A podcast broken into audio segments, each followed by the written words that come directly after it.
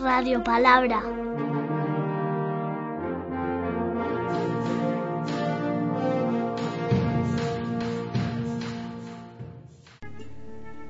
El rey Herodes oyó hablar de Jesús, porque su fama había corrido por todas partes. Algunos decían, Juan el Bautista ha resucitado y por eso tiene este poder milagroso.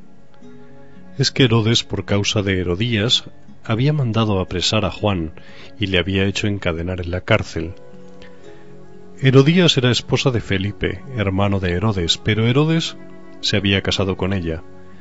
Herodías odiaba a Juan y quería matarlo, pero no podía porque Herodes le temía y le protegía sabiendo que era un hombre justo y santo. Pero Herodías vio llegar su oportunidad cuando Herodes en su cumpleaños dio un banquete. La hija de Herodías entró en el lugar del banquete y bailó. Y tanto gustó el baile a Herodes y a los que estaban cenando con él que el rey dijo a la muchacha, Pídeme lo que quieras y te lo daré. Ella salió y preguntó a su madre, ¿Qué puedo pedir? Le contestó, Pide la cabeza de Juan el Bautista.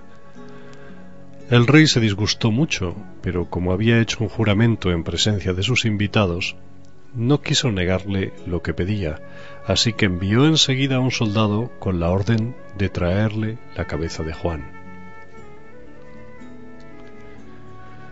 La muerte de Juan el Bautista provocó una crisis entre sus seguidores. ¿Qué va a ser ahora de este pueblo que ha perdido a su gran profeta?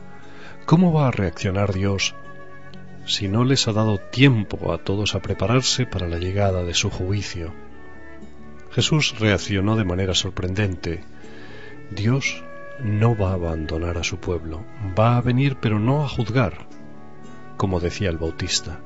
Va a venir como un padre que quiere crear una familia donde se viva el amor y la justicia.